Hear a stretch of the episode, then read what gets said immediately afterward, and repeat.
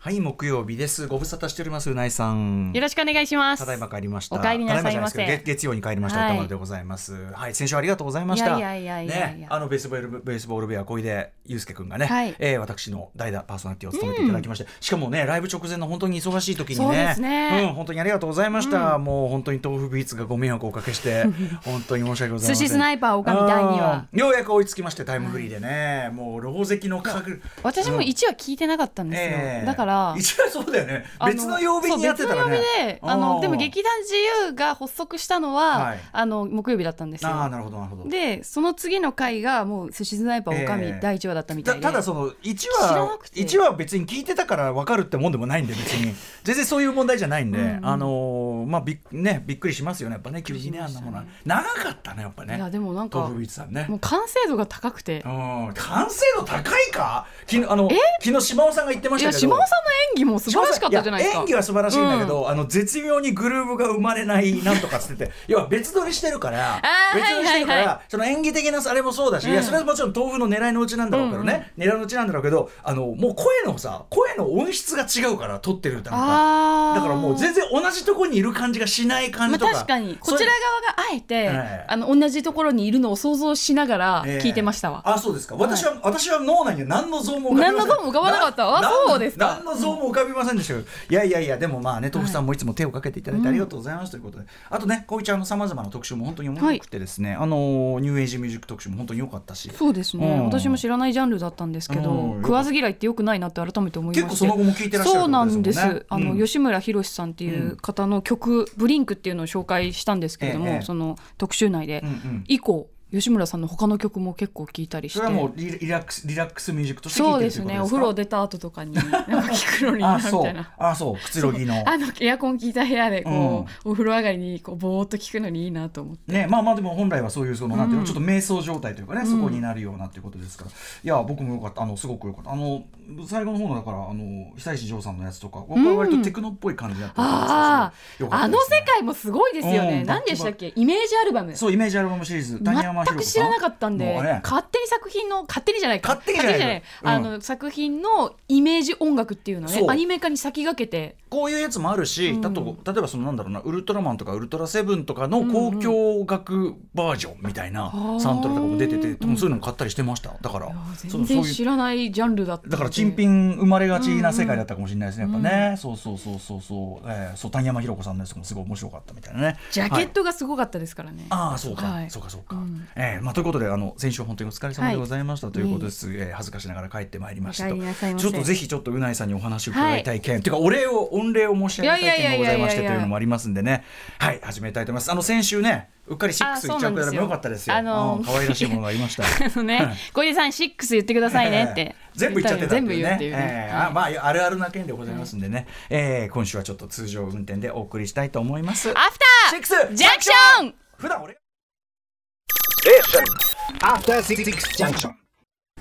7月27日木曜日時刻は今6時4分ですラジオドッキの方もラジコドッキの方もこんばんは TBS ラジオキーステーションにお送りしているカルチャーキュレーションプログラムアフターシックスジャンクション通称アトロックパーソナリティは私ラップグループライムスターのラッパー歌丸ですそして木曜パートナー TBS アナウンサーのうないりさです改めまして私は、えー日本が世界に誇るレゲエクルー、マイティクラウンの、えっといやークルーズツアー戦場の音楽フェス、ねえーファーイーストレゲエクルーズ、最高ですねあの写真なんかもね皆さんご覧になったと思いますうんいやがあの散々まあ今週もねいっぱい話しなてんきたかああでいうのって映画の世界だけだと思ってまうんした現実にもあるんですねなんかそのそうねミュージックビデオとかね、うんうんなんかそういう本当にやっぱ完全にこう隔離された異空間だから、うんやっぱ皆さんも気分的にもやっぱり完全に非日常化してるとそういですうかよねメールにもありましたけど、まあ、ものすごいみんなフレンドリーだし、うんうんなんか本当にピースな空間でしたし、うんあの1から10まで楽しいというね、まあ、私はちょっとね、あの一丸一日部屋にこもってね、はい原稿書いたりもしてましたけど、うんうんうんあのーでも夜になればわーっと遊びに行ってみたいなのもできるしで酔っ払ったらすぐ帰って寝れますしね、えー最高の。え戦場での、うんそのいわゆる国境を越える瞬間とかって、ええなんかど確認とかあるんですかあのいや国境ですみたいなのはないけど、うんその合図的な分かるとしたらやっぱカジノが営業しだすんですよねあだーから日本を離れて30分ぐらいこう船海に出て多分あるポイントに来たらそれはもうやっていいよの多分交換ってことになるんですかね、うんうんうんあのカジカジノがオープンするとなんかこうなんていうかなあ国を越えたな国越えたなっていう感じがやっぱしますよ、ね、あパスポートの確認とかってパじスゃポーあトはもちろん乗るときに乗るときに確え認なえんですね、乗る時っていうかその乗る時手前のところ手前のところはいはでいはい飛行機と同じです飛行機と同じであ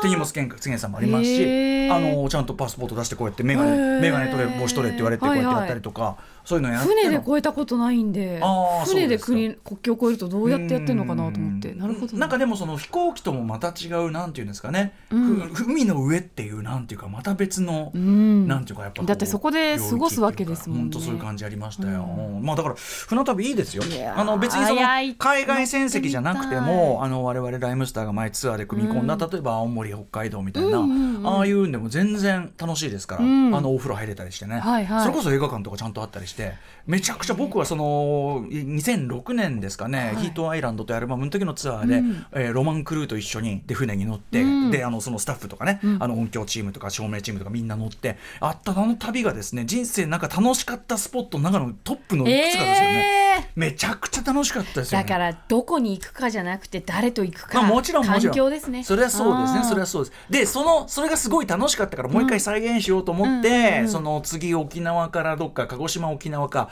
えー船で船移動を次のまたあの後のツアーで組み込んだら、うんうんあの全然船の大きさ違くて。あーあの皆さんが結構あの日々の足で使ってるような船で、はいはあのい主に牛を運ぶ船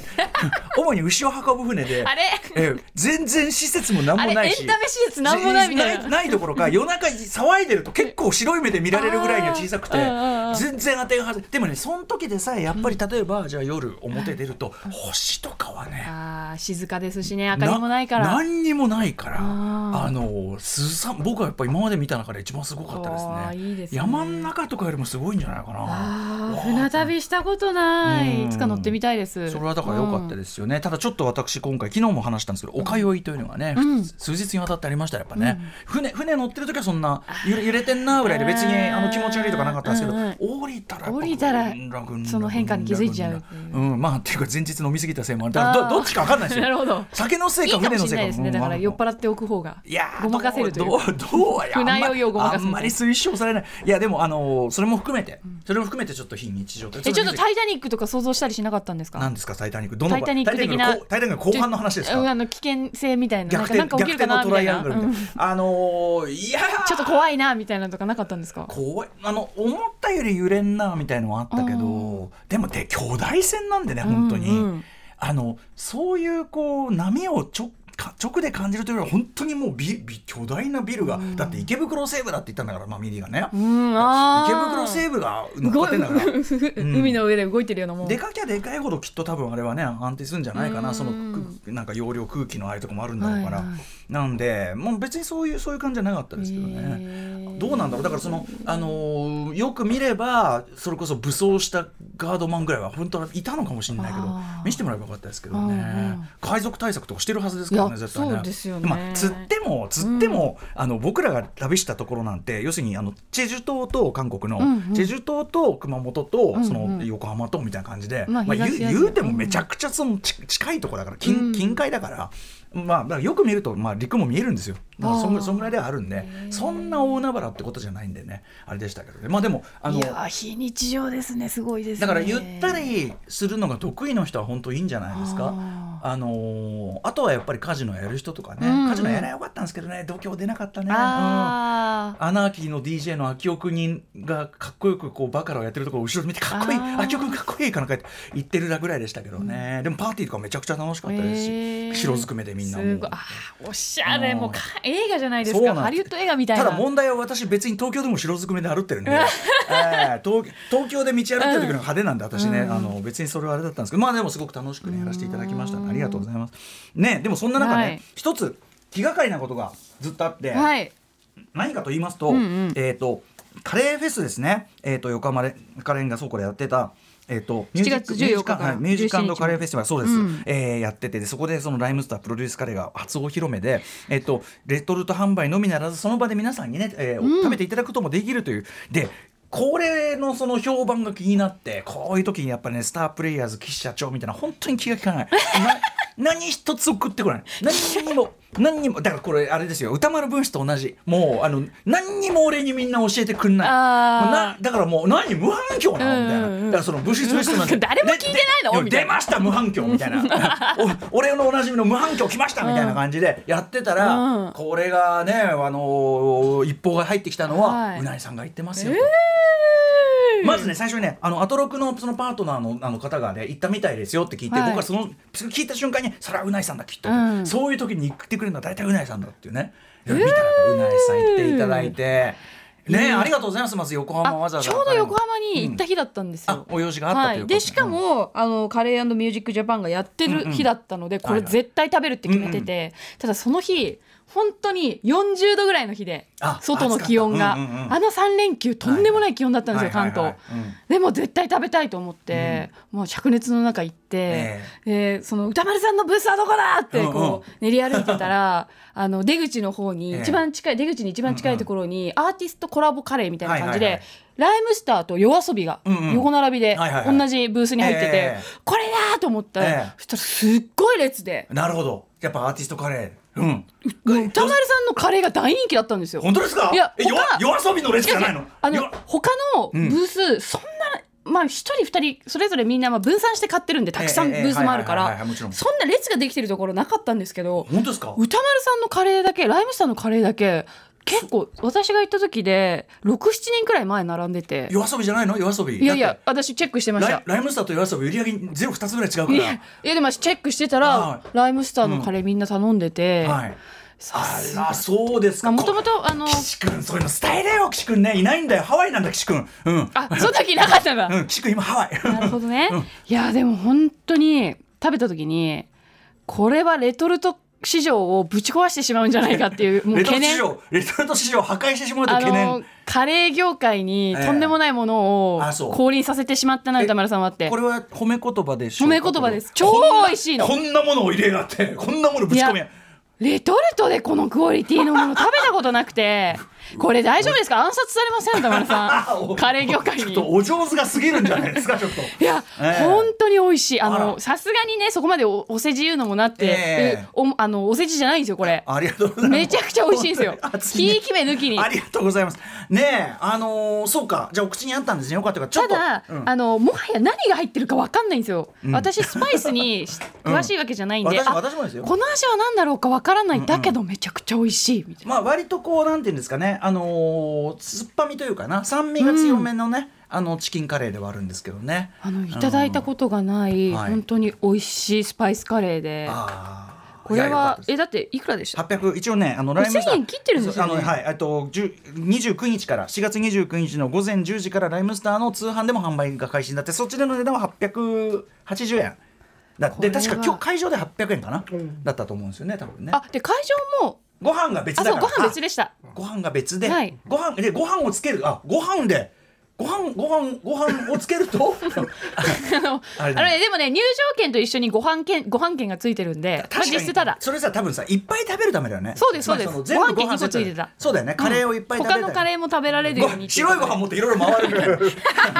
な そういうことですよねそういうシステムですよねあーいやーでもあのそうすか現場でもこれを温めてたんですよレトルトのあパ,、ーそうかそのパックをだから全く同じ味だと思そうっですはいて、はいはいじゃがいもとかねチキンもちゃんと入って入ってましたうんいやーそうでも40度ぐらいの中でうん食べたんで、そあうっだよ暑いなちあっちうんめえあっち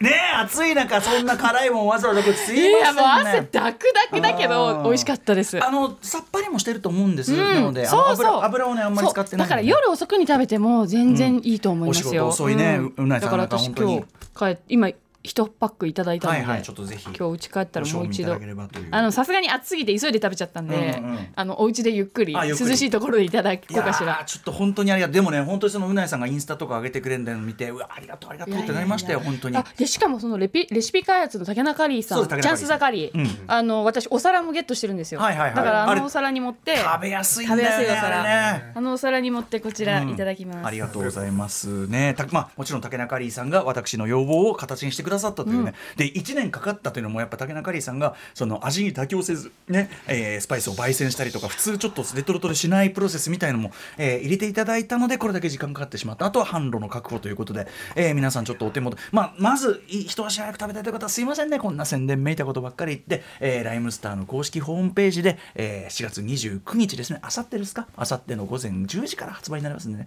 私も通販でもう買いちょっとちょっとちょっと何個か買いだめようかなと思って買いだめた方がいいです私自身が常に手元に置いておきたい味というのを目指しました、いや本当に市販してほしいあの、えー店頭に並んでほしいああでも本当ってにくねらい美味しいんですよありがとうございますだから心配カレー業界かいやらそうな暗んか殺そう暗殺されない暗か殺カレーで暗殺カレー暗殺カレーレシピが盗まれないかカレー業界ってそんなに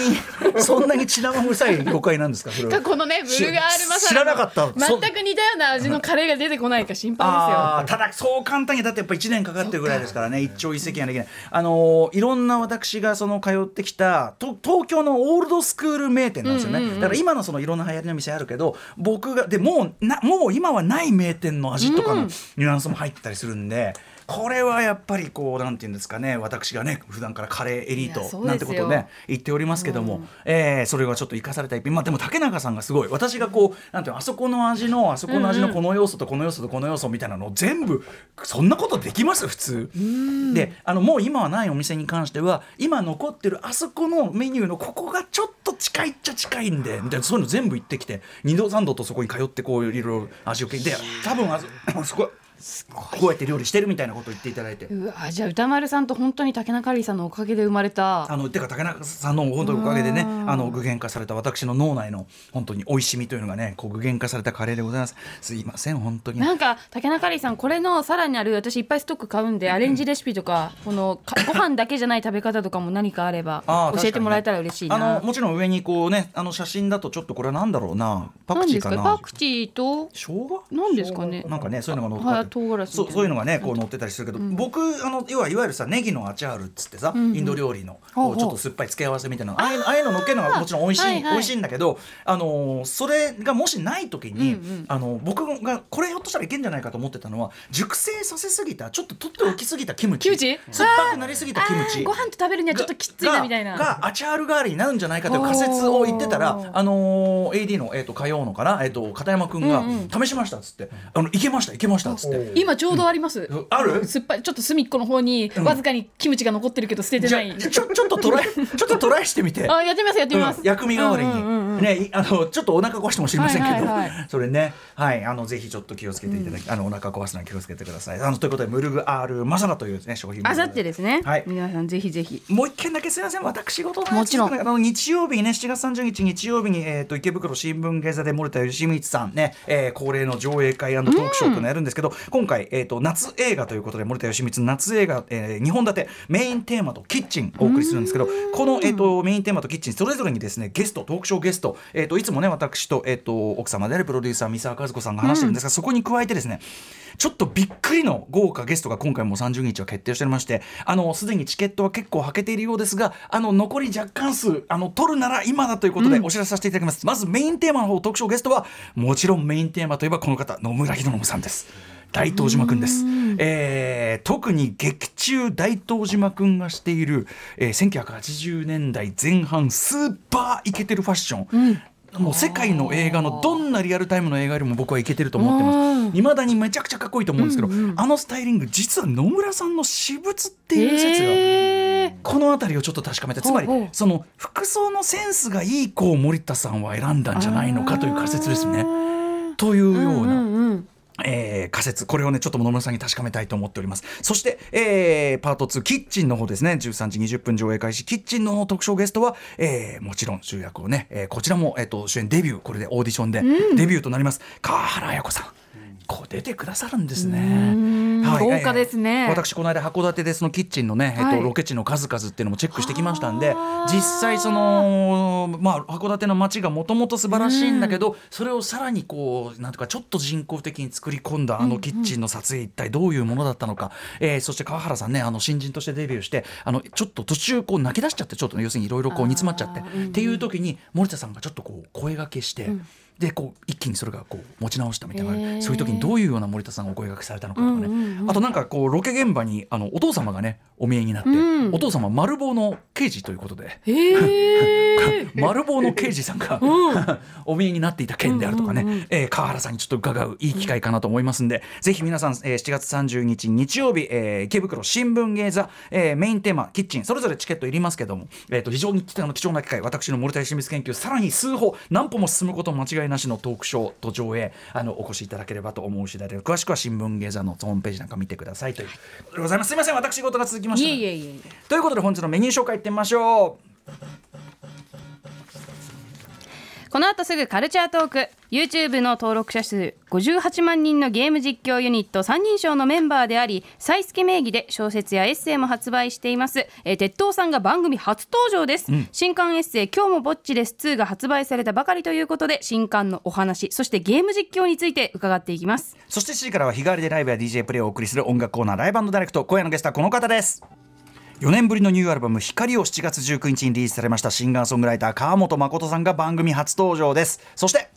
7時30分頃からは番組内番組さまざまな夢追い人にインタビューし将来や人生の夢を語ってもらう慈恵学園コムグループプレゼンツあなたの夢は何ですかです、えーゲストは仙台 ECO 動動物海洋専門学校ドルフィントレーナー専攻2年生の国分美月さんですその後7時40分頃からは新概念提唱型投稿コーナー。今夜はつまらないけれどもしかしたらいい話なのかもしれないというつまらない話をお送りします。そして8時台の特集コーナービヨンドザカルチャーはこちら。ドクターマシリと再び降臨元「週刊少年ジャンプ」編集長鳥島和彦さんに聞く漫画編集者ってどんなお仕事特集はいもう言わずと知れたね鳥島和彦さんでございます漫画編集者として「ドクタースランプ」「ドラゴンボール」「ウィングマン」「ドラゴンクエスト」「大の大冒険」などの人気漫画を手掛けたりさまざまなジャンプのアニメーションねジャンプ初のアニメーションとか「えードラゴンクエスト」ゲームねこの話、えー前も伺いましたが仕掛けるなど日本のキッズカルチャーの最重要人物ドクターマシリこと、えーマシリトこと、えーね、鳥島和彦さん再び番組にご登場でございます。はい、以前2021年11月18日ですね、クロノトリガーと V ジャンプの時代特集にご出演いただきましたが、そんな鳥島さんが今月21日、漫画編集者としてのメソッドを注ぎ込んだ本、ドクターマシリと最強漫画術を発売したということで、鳥島さんに改めて漫画編集者とは一体どんなお仕事なのか、漫画編集者は何をすべきかなどなどお話を伺っていきます。はい、私あのドクタースランプというか鳥山明登場の瞬間の衝撃を覚えている当時のキッズなので、はい、えードクターマシリトさん、とにかくこの最強漫画術という本が凄まじい本なので、えーこの本をちょっとキーにですねお話をいろいろ伺ってみたいと思います。はい番組では皆様からのリアルタイムな感想ツッコミお待ちしています宛先は歌丸アットマーク tbs.co.jp 歌丸アットマーク tbs.co.jp 読まれた方全員に番組ステッカーを差し上げますまた番組では Twitter、LINE、Instagram など SNS を稼働しておりますのでぜひフォローしてくださいさらに Apple、Amazon、Spotify などのポッドキャストサービスで過去の放送も配信していますそれではアフターシックスジャンクション、いってみよう After Six Junction. さてということでこの後ね鉄塔さんはい登場していただいて、えーゲーム実況についてお話を伺うんですが、メールいただいてるそうで。はい、ラジオネーム山田春さんからいただきました。えー、鉄塔さん出演新刊発売おめでとうございます。我らが三人称鉄塔さんがついにアトロク出演ということでメールはいたします。鉄塔さんのゲーム実況中や雑談中に時々ライムスターさんやヒップホップ関連のおマジ話をされることがあったのマでジで、ようやくと出演を大変嬉しく思うマジっす一フかァンです。なんとなくですが、ライムスターファンであり、アトロクリスナーであり、三人称ファンという方は私以外にも結構いらっしゃるんじゃないかなと思っています。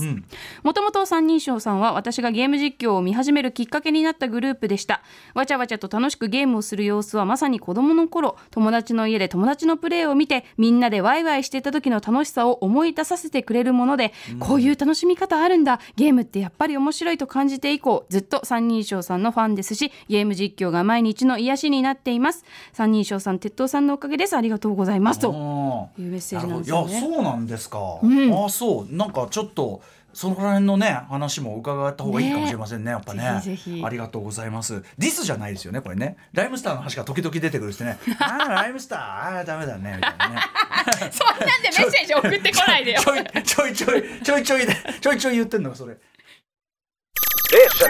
After Six Junction.